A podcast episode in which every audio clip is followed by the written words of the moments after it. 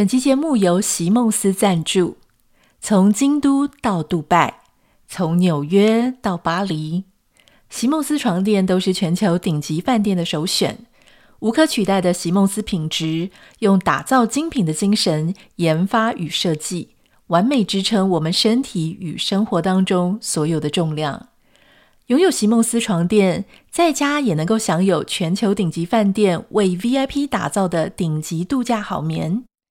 想要了解更多席梦思床垫，请点开今天的节目简介栏哦。Hello，欢迎收听徐玉切入点，我是徐玉玉姐爱。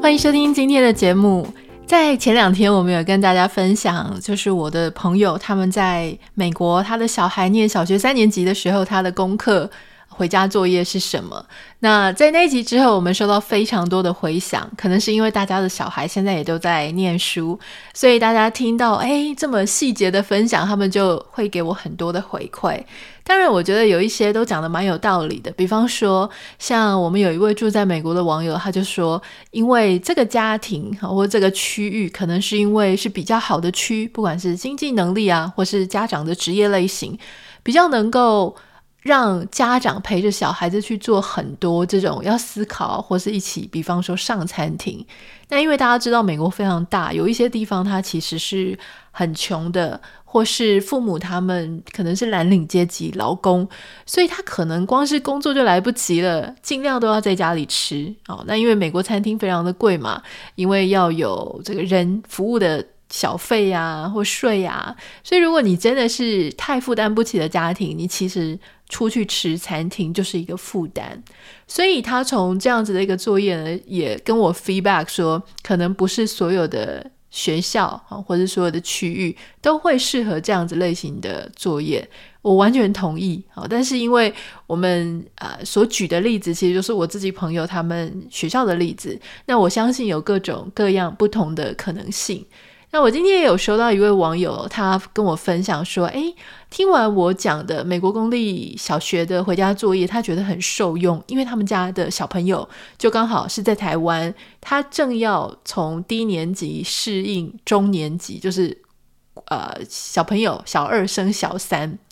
那他说他们家是天龙国的公立小学资优班，资优班是那种要跑班上课的那种资优班。”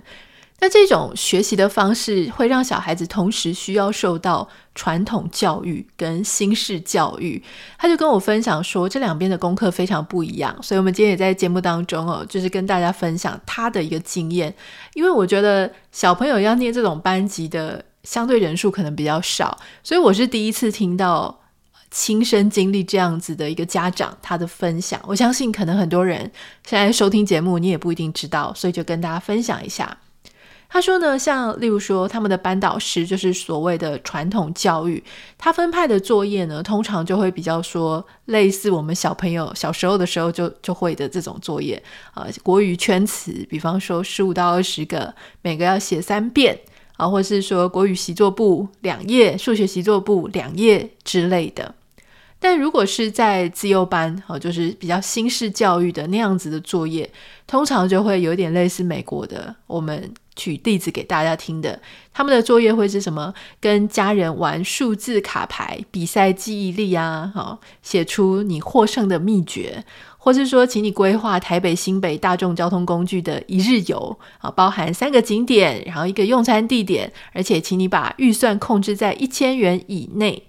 如果控制在一千元以内的话，有加分啦哈！而且要请你拍影片去介绍你这些景点。那当然，小组也会选一个题目啊，用几个 W 几个 H 去提问，所以就会有很多比较活泼类型的这种题目。那我现在也觉得，哎，其实有很多人跟我分享说，还有就是师大附中、呃正大附小，还是什么样子的一个，就是那种。比较非传统教育的学校，其实也是开始有很多很呃丰富或是很活泼，跟以前非常不一样的一种学习方式。当然，我觉得其实我们的网友 feedback 是没错，这个就是回到说，学校的老师其实也很认真、很努力，希望有一些不同的教法。可是同时，我们也不能忽视说，家长作为家人，他有没有能力，或是有没有相对应的，不管是教育程度啊，或是时间上、金钱上的允许，能不能够去做这样子的一个辅助或陪伴？我觉得这个是非常重要的。其实不是说所有念自由班的学生，或是所有念这些啊某某附小的家长，他们都能够有对应的余裕去做这些事。但同时，他的另外一面就是，可是学习并不是只能丢给老师，对吗？就是在家里，如果他能够延续老师这种活泼的、比较生活感的学习方式，其实它也很重要。今天想要跟大家分享的，就是同一个家庭，就是我的朋友，他们有另外一个孩子是在念幼稚园大班。哦，那这个幼稚园大班到底是出什么样的功课呢？我相信大家上一次听完小学版，可能也会对幼稚园版有一点好奇。那在这个幼稚园版，其实我发现第一个有一个非常大的不一样，就是美国的小朋友他在认字的时间非常的提早。好，我要再次强调，就是可能不是，我不能讲全美都是这个样子，但是就我们在看我的朋友他在加州 San Diego 那一区，然后他们家的那一区，诶，这样子的作业，你就会发现小朋友其实从幼稚园就开始认认识这些单字，好，就开始。隐约能够拼得出来了，所以你说，如果幼稚园就已经能够认得单字，能够拼得出来一些简单的单字，那他能不能够写句子，能不能够写作文，在小一其实是当然是可以的啊，没有不行。好，那这个幼稚园的十月的回家作业呢，蛮有趣的哈。一开始他就告诉你说，每天晚上都请你要阅读十五到二十五分钟。哦，甚至比那个小一的还要小三的还要多哈。小三的时候每天晚上要读二十分钟阅读，然后做数学问题。然后数学就是加减乘除，乘跟除啊，特别是。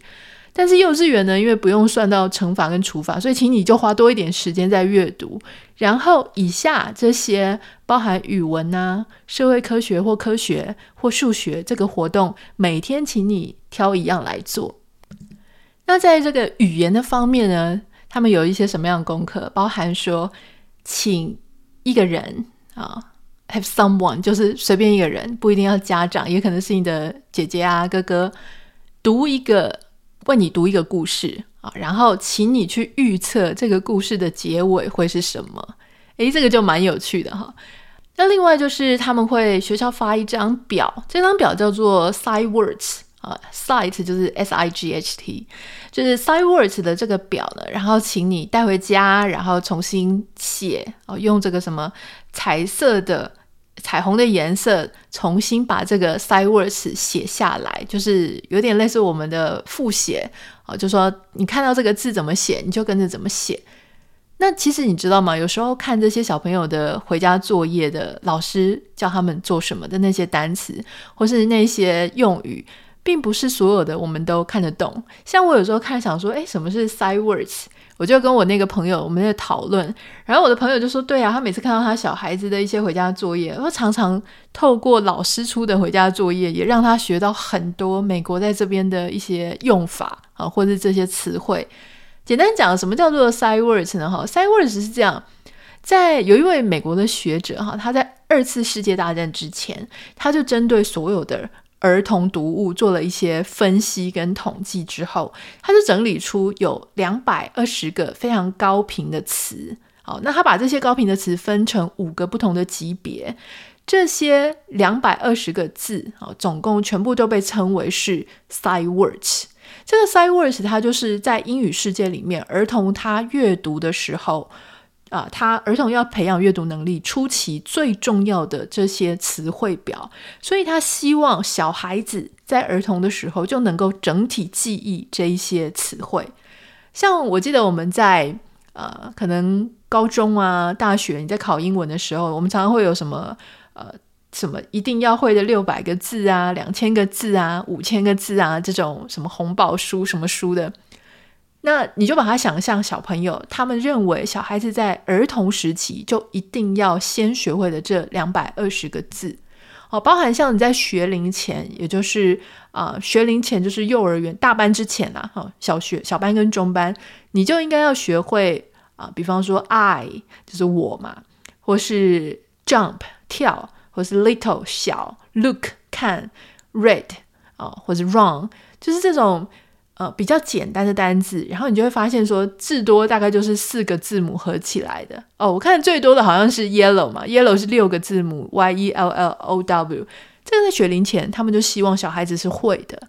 那在幼儿园，也就是幼稚园大班的那个时期，那你可能要会再多一点点，比方说啊、呃，你要会 black、brown，就是黑色的啊，棕色的啊，或是 good 啊，或者说。啊、，what，white, who, will, who, with 之类这些单词呢，就应该要在幼稚园大班的时候就要会，这些属于 sight words。那如果到你一年级的时候呢，你可能就要再会一些其他，比方说 after, again，或是 I know 的那个 know 啊，或是 think, then, them, thank。所以他会有不同时期，他就会告诉你说，你应该要会哪些单字了，就这样子一路排到三年级了哈。那当然，我觉得现在小孩子因为呃媒体用的比较多，所以他跟二次世界大战那个时候他能够认的字，我相信是更多的，因为小孩子更早接触媒体。那我们就也有其他的朋友，小孩子可能在国小三年级的时候，他已经可以读完一整本书了。所以你说他是不是会超越？原本给他的那些 sight words 的范围非常多，当然啊，所以那个只是一个建议，就是你非得要会，可是你要你会的只是非常基础的。那我相信我们现在在听的人哦，如果说你平常真的很少接触英文的话，你就发现说哈，你大概是差不多国小的这种 sight words 的程度哈。那当然就是我我觉得很多事情，比方说学英文，你就是要真的要去读，要去认识一些新的单字。好，那他们就是会请你把这些 side words，好，就是练习写，你要会能够拼字。那还有就是说，他可能会在这个语文的作业里面啊，他会请你写一个句子，包含说我喜欢什么，好，或是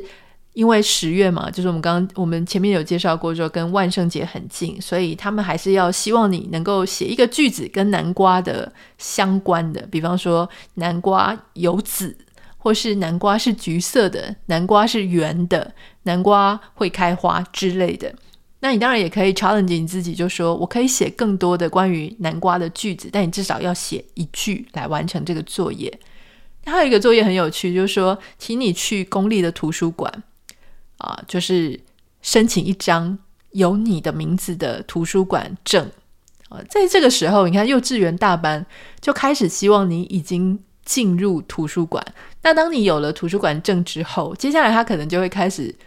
给你很多要去图书馆查资料啊，去看一本书、找一本书这种相关的作业。所以你就会发现，我觉得在美国这边，他很早就希望小孩子能够有阅读的能力，或是查资料、找资料，能够学习。当你不知道什么事情的时候，你要去哪里找资料？好，那还有就是说他。就像刚刚我们讲的 sight words 啊，他说，请你翻阅杂志或报纸，或是任何从环境当中看到字的地方，把那些 sight words 圈出来。那还有一个很有趣的，他就说，请你就是他老师附了一个小小的 QR code，他说，请你扫这个 QR code 来看一个呃 YouTube 上面的影片，是关于南瓜的。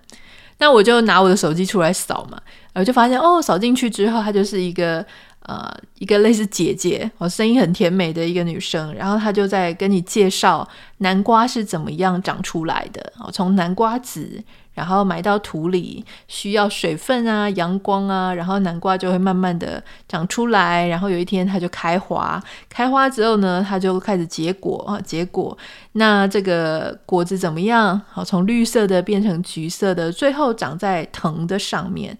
所以他就会教你很多，比方说，呃，开花叫做 blossom，然后或是说它的藤叫做 vine，就是他会给小朋友很多，不只是自然科学的。一些学习，同时也会增进你一些语文上的补充。那我觉得最有趣的事情是啊，幼稚园大班就要会扫 QR code。我不太知道台湾的幼稚园小朋友大家老师的期待是什么，但我总觉得幼稚园就能扫 QR code 这件事情真的非常的跟科技有连接，这点是有吓到我，想说哇，我们可能很多长辈啊，或是一些成年人，我们都还不太习惯扫 QR code，对不对？但你会后来发现，在美国真的是扫 QR code 非常非常的极为普遍。好，大家看到这 QR code 就会把手机拿出来扫一下。那他也会说，请你可能看一本书之后，那你就画一幅画，跟这个书是有相关的哦，可能是类似啊、插图或是配图之类的。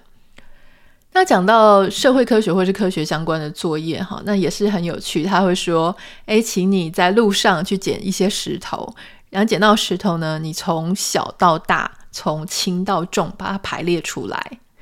啊，也会讲说，哎，请你对你的家人做一些特别的事情。好，那可能就要记录说你做了什么特别的事。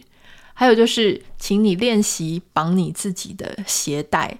我觉得这点倒很有趣。我已经记不得我自己是几岁绑鞋带。那如果大家有小朋友，可以跟我分享一下，你们家的小朋友是几岁开始自己绑鞋带哦，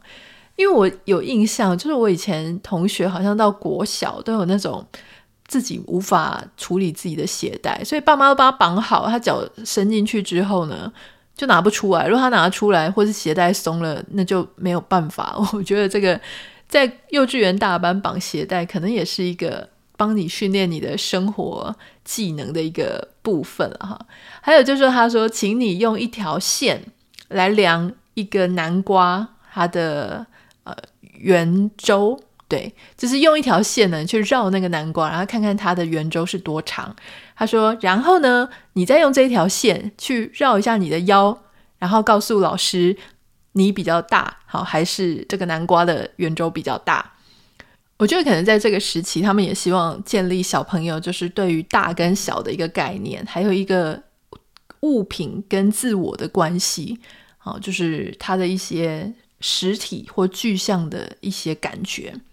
那当然，就是因为在万圣节的时候，还有一些变装活动嘛，常常大家就会在呃万圣节的时候打扮完全奇装异服的出去，或者打扮成某一些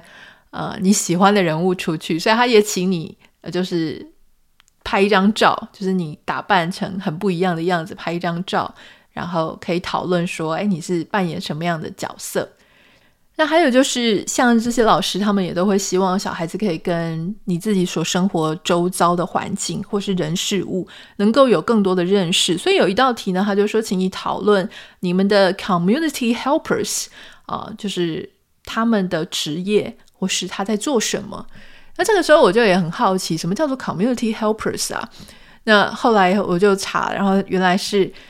呃，可能就是包含包含说像警察啦、消防员啦、医生、护士啊、教师啊、邮差啊、废弃物的处理工啊、建筑工人、图书馆员、公共交通车司机，或是一些呃社会工作者，这些在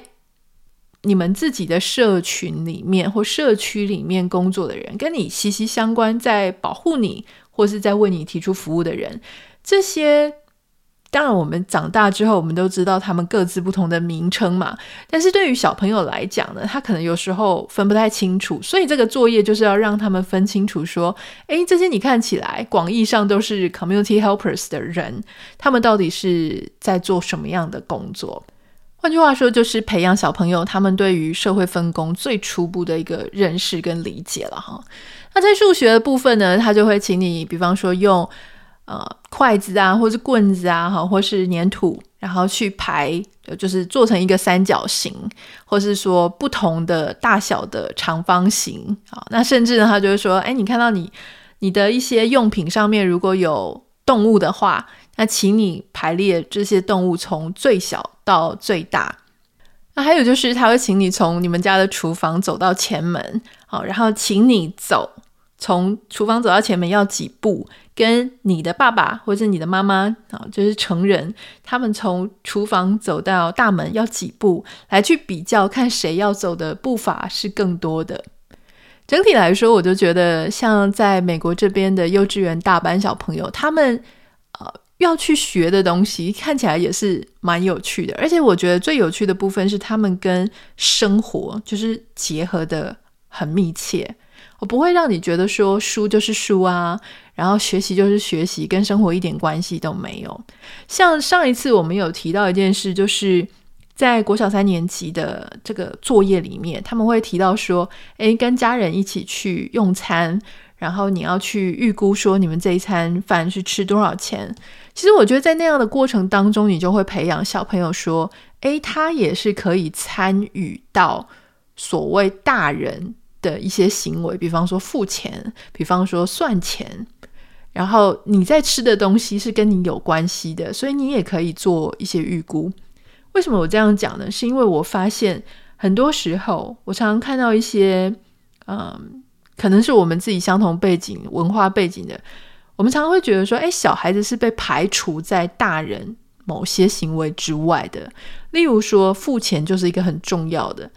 像我们小时候，我们常常就会说啊，反正爸妈会付啊，反正付钱跟我无关呐。好，那更进一步，可能有些小孩连菜单都拿不到，就是爸妈负责在点菜，爸妈负责拿账单，爸妈负责给钱。在这个过程当中，如果我们都没有让小孩子去参与，小孩自然而然也会觉得这个事情跟他无关。他这不是他要决定的范畴，这反正爸妈会决定，所以他就会让很多时候小孩子觉得这些事情跟我一点关系都没有，不是我的责任。其实像我就常常有机会看到一些家里家境状况比较好，或是父母他保护小孩保护得非常好，从来都不跟小孩谈自己家里经济状况，你就发现小孩从来都不觉得经济上的负担是他应该要去思考的。那这样子就会变成说，比方说你会听到很多小孩说：“我就是要出国留学啊，反正反正我爸妈会给我钱。”然后就没有想说，那爸妈的钱从哪里来？他们如果给了你的钱之后，会不会造成他们自己实质上的无法支应？他们的退休怎么办？家里的经济状况怎么办？很多很多的下一代是会觉得，反正他们就是都会支应我，这个是理所当然的事情。如果他不支应我，那我就不做这件事情。可是从来都没有去想到说，其实我可能可以自己来找方法，我自己来做。那又或是我也曾经看过 经济状况比较好的那种家里的孩子，他们就会觉得说，哦，跟爸妈谈条件。如果爸妈今天要他选一个，嗯，叫他委屈某一件事情的话，他就会告诉他爸说，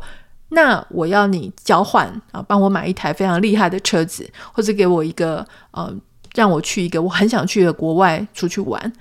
就是用这种交换的方式，那你就会觉得很奇怪，这种习惯是哪里来的？是不是真的没有去帮父母那一端去想他们自己的经济啊、收入啊，是不是真的能够负担得起这样子奢侈的一些消费？为什么我会有这样的想法？就表示说，对方的家里真的不是那种超级富贵、大富大贵到不缺钱的，就是我。感觉得出来，其实他们父母其实做了非常沉重的一个抉择。可是你就会在这个时候，你就会去想说，那为什么孩子的那一方他没有办法去意识到说，他的父母没有能力，或是可能没有办法出这样的经济？那到底是从小一路是不是都跟家里的这些实质的问题是脱节的？从来都没有意识到，其实大人的。烦恼不应该只是大人的烦恼，这是一整个家庭该有的一个经济计划或者怎么样哈。这个当然是我们从小朋友的回家作业啊，去延伸思考到某一些，再深入思考一些事情。那我也非常欢迎大家可以啊，如果你有小朋友现在正在念幼稚园大班，呃，他们的作业是怎么样？欢迎你可以跟我分享，让我们对照一下，激荡一下，想说，诶，这两边有没有什么样呃分派工作的一些功课的一些差异啊？非常欢迎你可以跟我分享。如果要跟我分享的话，欢迎可以私讯到我的 Instagram 账号 Anita 点 Writer A N I T A 点 W R I T E R。不要忘记帮我们在 Apple Podcast 跟 Spotify 上面下五颗星，感谢你。我们明天见，拜拜。